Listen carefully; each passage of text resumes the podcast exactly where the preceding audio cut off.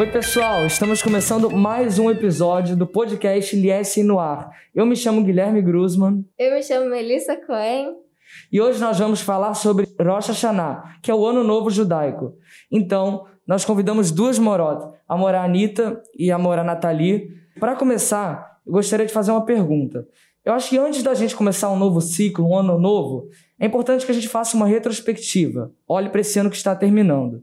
Então eu pergunto, diante de um ano tão difícil, um ano de tantos desafios, é, porque a pandemia influenciou todas as famílias de alguma forma, será que vocês conseguiram obter novos aprendizados, se reinventar de alguma forma? Com certeza foi um ano muito difícil. Eu acho que todos se reinventaram e tiveram que se adaptar, né?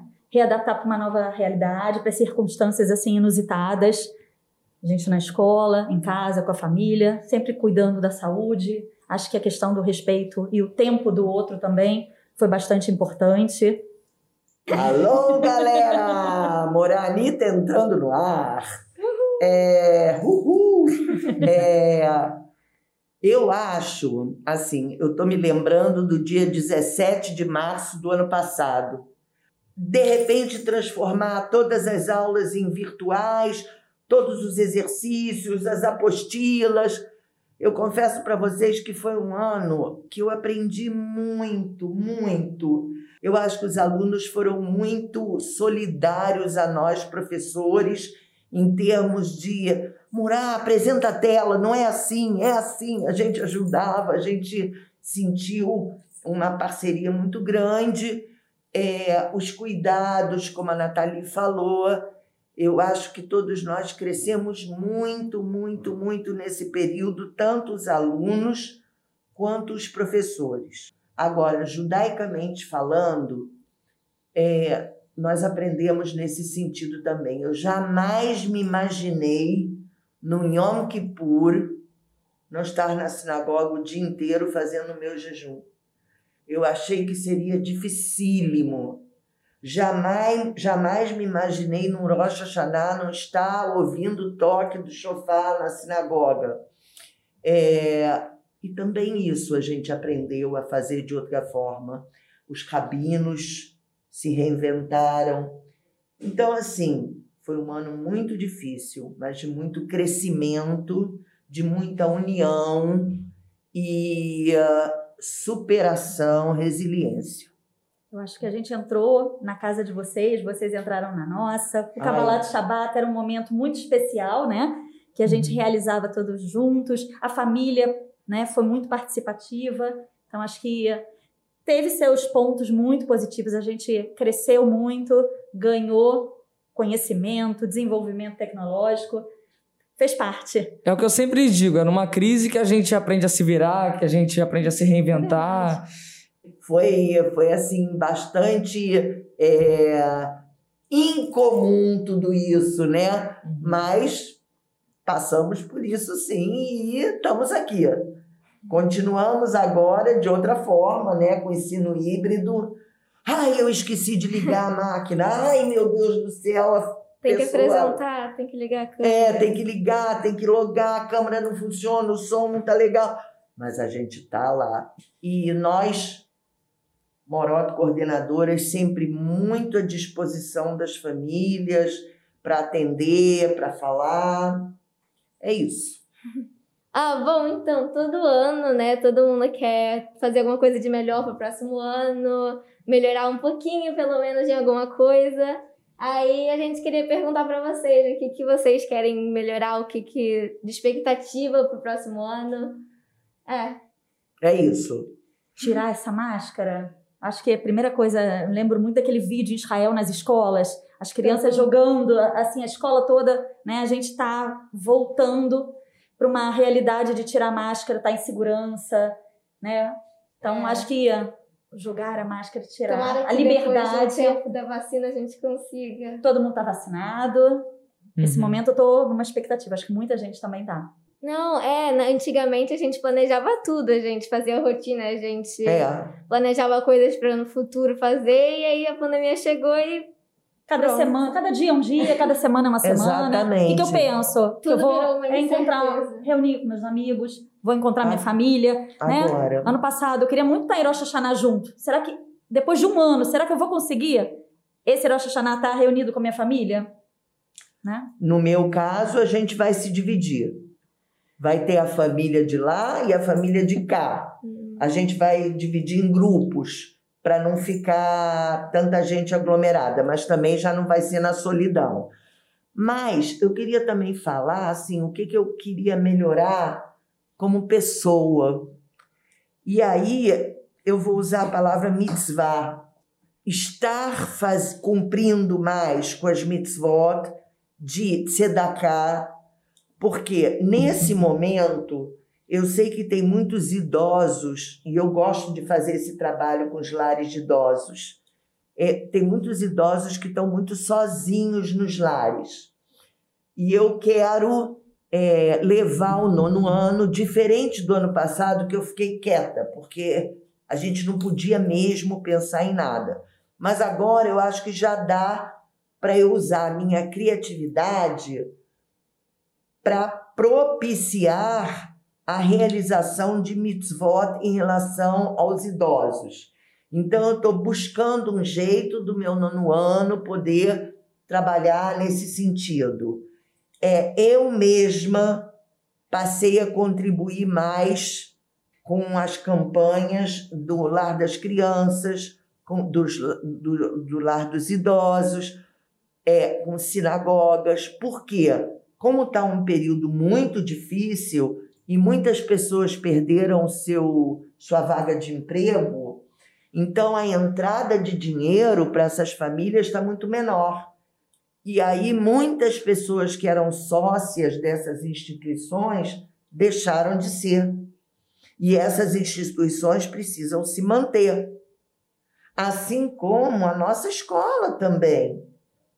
Né? A gente tem que estar sempre é, sintonizado nas dificuldades que as instituições da comunidade é, estão apresentando. Então, eu, graças a Deus, tenho meu emprego, tenho minha vida assegurada, então eu quero poder estar sempre colaborando e mais. Eu acho que isso é uma coisa que faz bem para todos nós. Eu achei super interessante isso que você disse, porque alguns dias atrás eu ouvi que se a cada ano você resolve aumentar uma mitzvah, o seu portfólio né, de mitzvot, é, você vai cada vez se sentindo uma pessoa melhor, sabe? E a cada ano aumentando uma, uma só mitzvah, seja botar filhinho, cumprir Shabbat, coisas do tipo.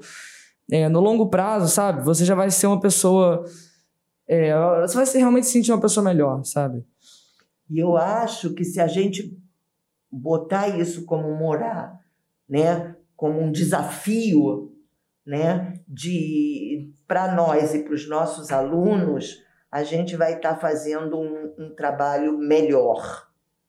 O que, que você acha, Nathalie? Eu concordo. Eu Ah. acho que colocar como uma meta, cada ano eu vou fazer mais uma mitzvah. A gente se sente bem conseguindo realizar, né? E aí acho que também motiva, incentiva o outro. Ah, ela fez, vamos fazer também. E aí é uma reação em cadeia. Nathalie, conta para todo mundo a mitzvah que a gente vai fazer das séries irmãs do nono ano com o segundo. E a gente É vai uma realizar... coisa linda, é tão bacana que o público da escola fique sabendo. A gente tem vários projetos e um deles, assim, super bem sucedido é o projeto Séries Irmãs, né? Que a gente reúne séries de segmentos diferentes.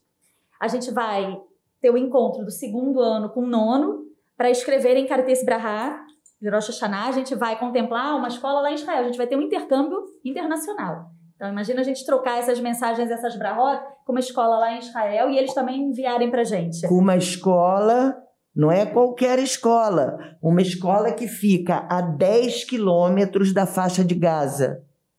Então, a comunidade dessa escola, é, através do fundo comunitário, que a gente está fazendo um trabalho em parceria, é, nos enviou essa possibilidade, nós agarramos. Então, olha quantas pessoas vão estar cumprindo com a mitzvah de, tá, é, de mandar um cartis brachá para pessoas de comunidades que sofrem muitas dificuldades no dia a dia. Então, como que os nossos alunos vão se sentir gratificados?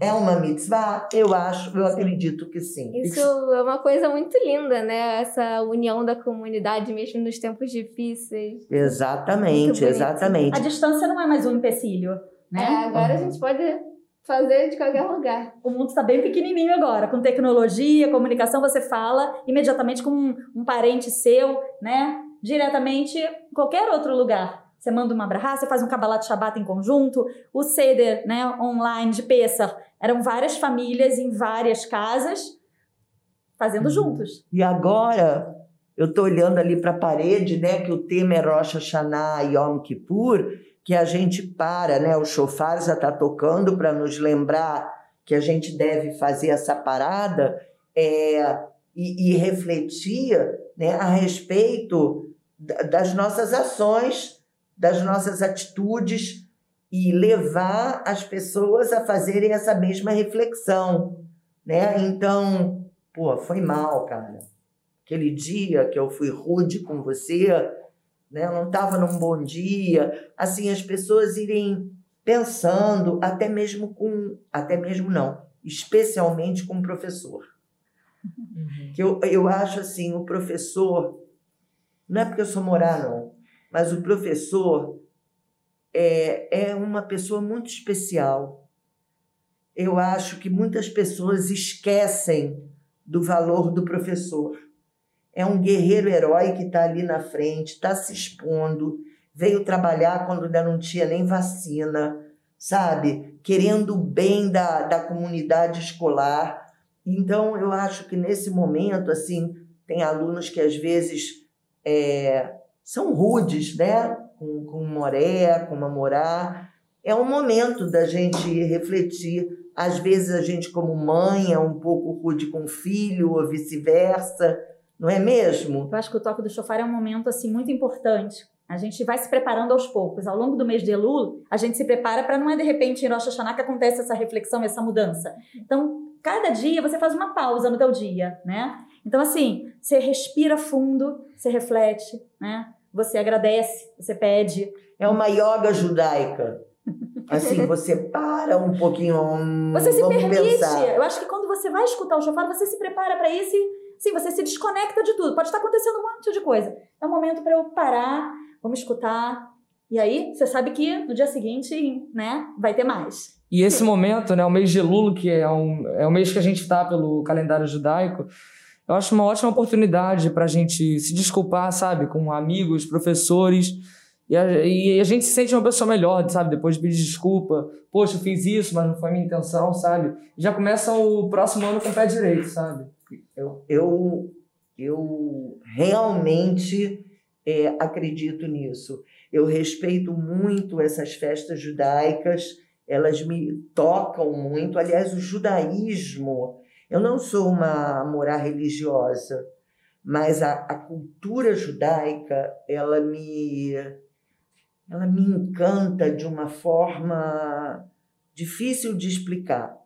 Eu acho que tem um valor, um legado, e que nós somos é, pessoas privilegiadas, né, Nathalie, de estar tá podendo cuidar de passar esse legado de geração para geração.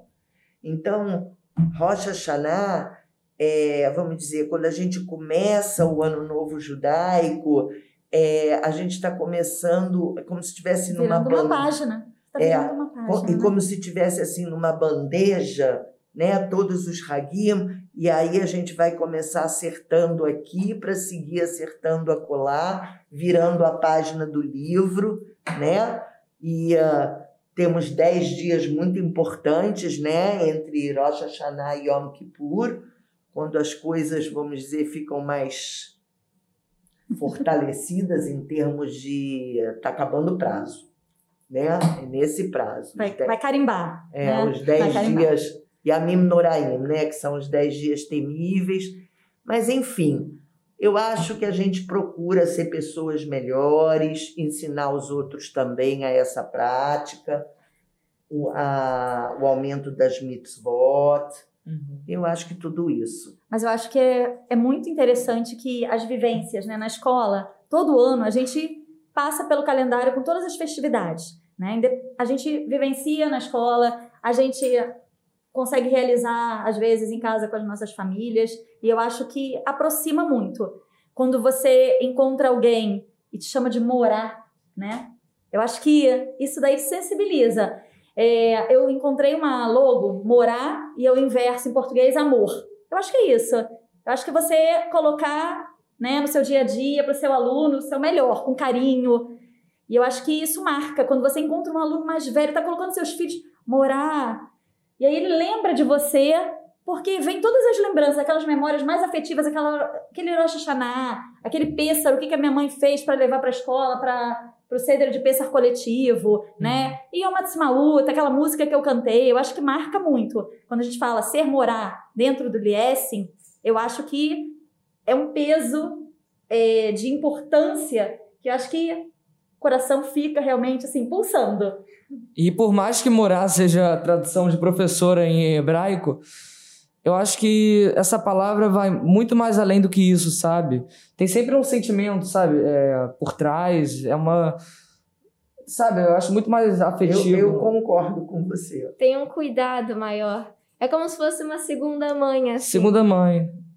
Também tem o fato de que uma morar fica com vocês muitos anos. Então, acompanha o crescimento. Não que os outros professores não tenham o mesmo carinho, ah. mas é porque talvez essa coisa da continuidade, né? É, dê a gente um papel, vamos dizer, especial.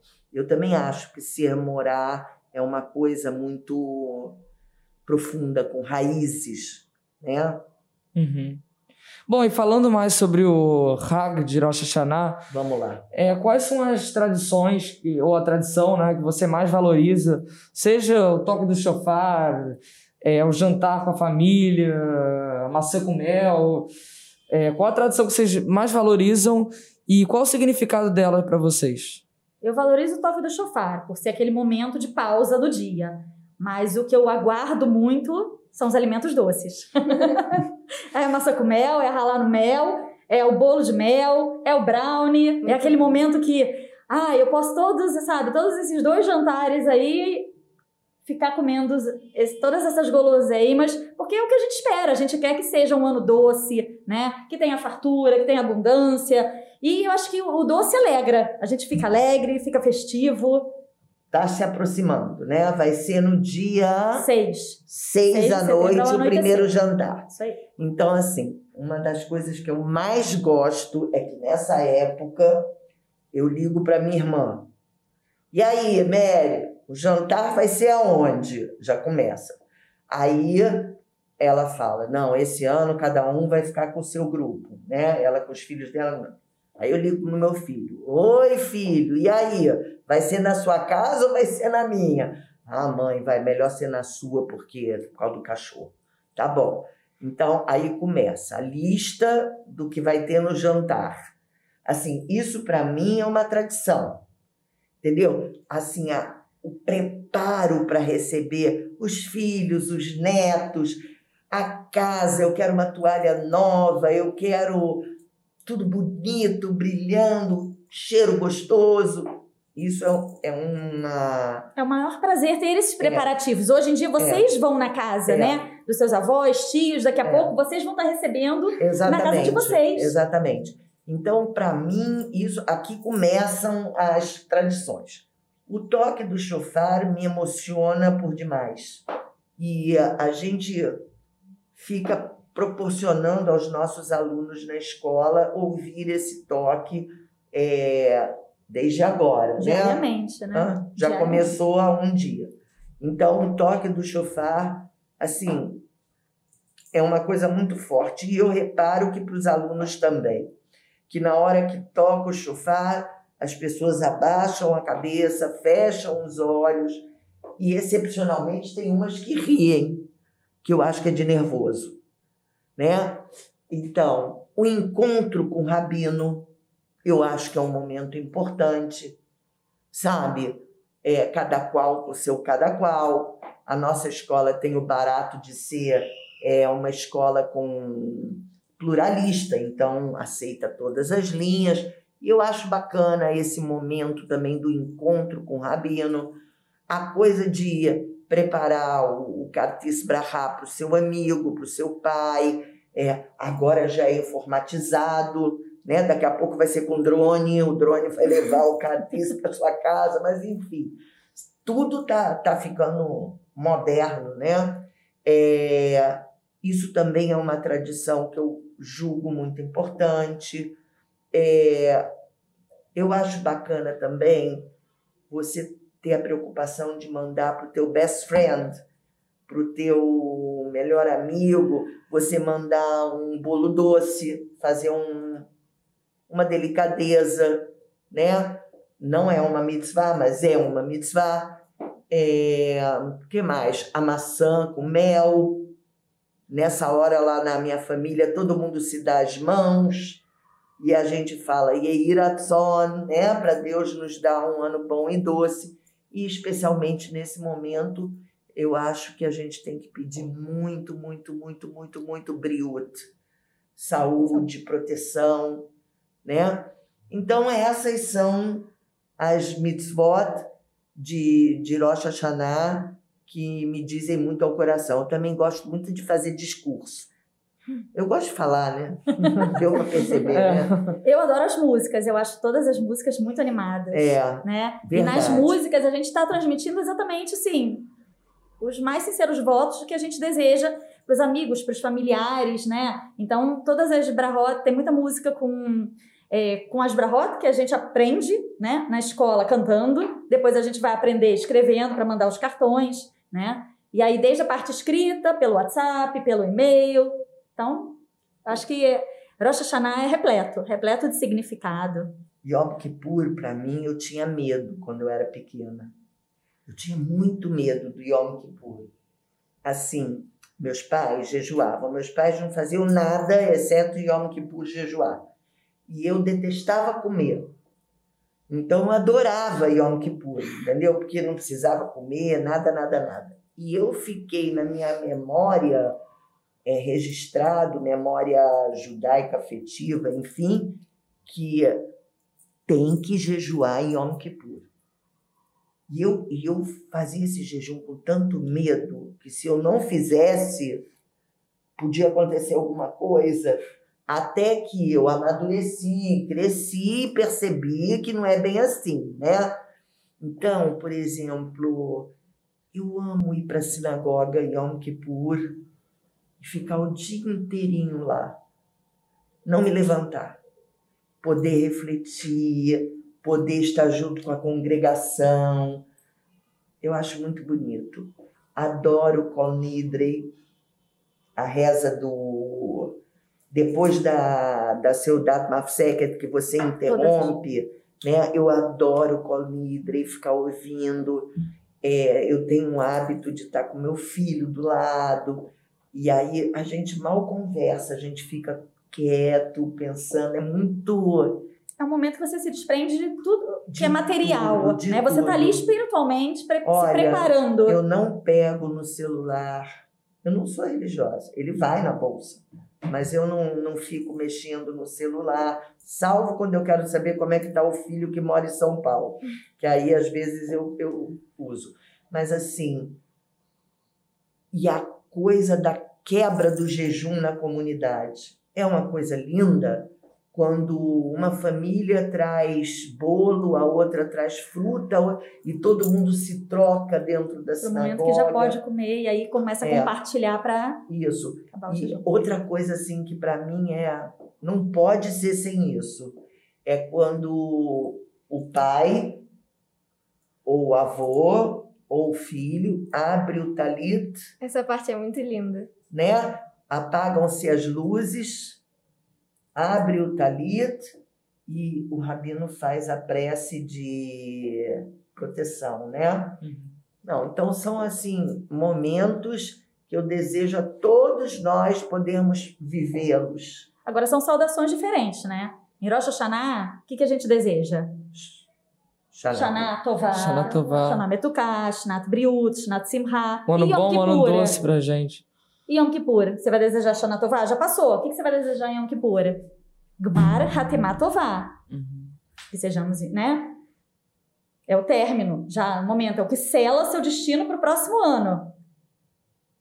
Deixar na Tová Tekatevo Veterratemo, que sejamos inscritos para um ano bom. Uhum. Então, a gente tem essas diferenças que a gente está ensinando, né? Rosh Hashanah são essas brahot, Yom Kippur também tem esse momento importante, essa fala importante que a gente encontra todos e vai falando que a gente quer desejar sempre essas coisas boas para todos que a gente está vendo, que a gente possa ter mais um ano de vida com saúde, né? Para estar tá realizando as mitzvot, para estar tá junto com a família. Uhum. Morota, eu tenho mais uma pergunta para vocês. É, qual que é a importância do Liesing para manter o judaísmo vivo, na opinião de vocês? Eu acho que o Liesing é fundamental no dia a dia de uma família que escolhe colocar seus filhos aqui, é, perpetuar todas as tradições e os costumes judaicos. Então, por exemplo, na minha família, meus pais estudaram, eu estudei no Liesing, meus filhos estudam e já até saíram, que eu espero que meus netos estudem. Eu acho que é é Dorvador, de geração em geração. O Liesing tem um leque de atividades, é, desenvolve habilidades, vivências que se você não faz na sua casa, você aprende aqui. Eu acho que essa troca, o que a Morá ensina para o seu aluno, o aluno leva para casa, vivencia a tradição, costume, e ele dá o feedback de como ele fez, com as diferenças né, de costumes entre famílias, de lugares, de países, até na própria alimentação, né, que a gente está falando tanto de comida. Então, eu acho que é um papel fundamental o Liesse na vida judaica de uma pessoa. Complementando, é, eu concordo com isso que você falou, de geração em geração, e uh, eu queria ressaltar assim, que escolas boas, com excelência acadêmica, existem muitas no mercado. Mas, quando a gente quer estimular uma família a colocar o seu filho desde a mais tenra idade no Liesen, a gente quer é, o diferencial. Porque excelência acadêmica o Liesen tem. Mas qual é o diferencial? É que, além de tudo, o Liesen está assegurando a parceria com as famílias para proporcionar para as crianças a educação judaica. E eu vou acrescentar, eu acho que não é só é, tradição, costume, eu acho que o Liesing estimula você no seu futuro. Eu estudei no Liesing, conheci a Moranita e fez parte da minha escolha ser morar também. Eu acho que nós somos exemplos para muitos alunos poderem escolher ser professor para continuar ensinando, seja qualquer disciplina, e estudos judaicos também os professores da área judaica e a escola judaica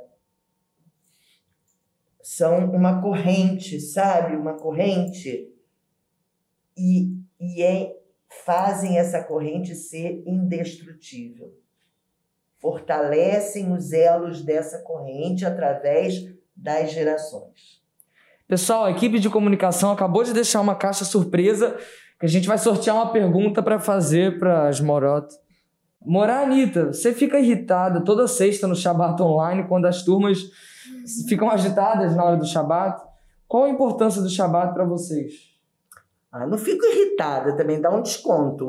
Eu só faço cara de bruxa, assim. Mas, de verdade, o que me incomoda é que quando põe a câmera para eu ver como tá a turma, Aí a câmera está aqui, todos os alunos vêm para cá, eu não ver nada. Então isso me, me incomoda um pouco. Aí eu peço para os professores, manda eles para a câmera, ninguém vai, aí eu desisto. Aí olha só, o Shabat para mim é um momento para mim e para todos nós, né? Do, eu, eu acredito, é um momento de de reenergização. É um momento que a gente para tudo que está fazendo, no meio das fórmulas, no meio das aulas, no meio das técnicas, no meio do laboratório, no meio da, de tudo, e a gente para e se une e a gente faz uma, uma prece, né? É, pelo, pela para receber a Malká, que é o Shabat, e, uh, e pelo contrário, eu vejo é, que as turmas salvo uma ou outra exceção, mas de um modo geral, levam muito a sério esse momento.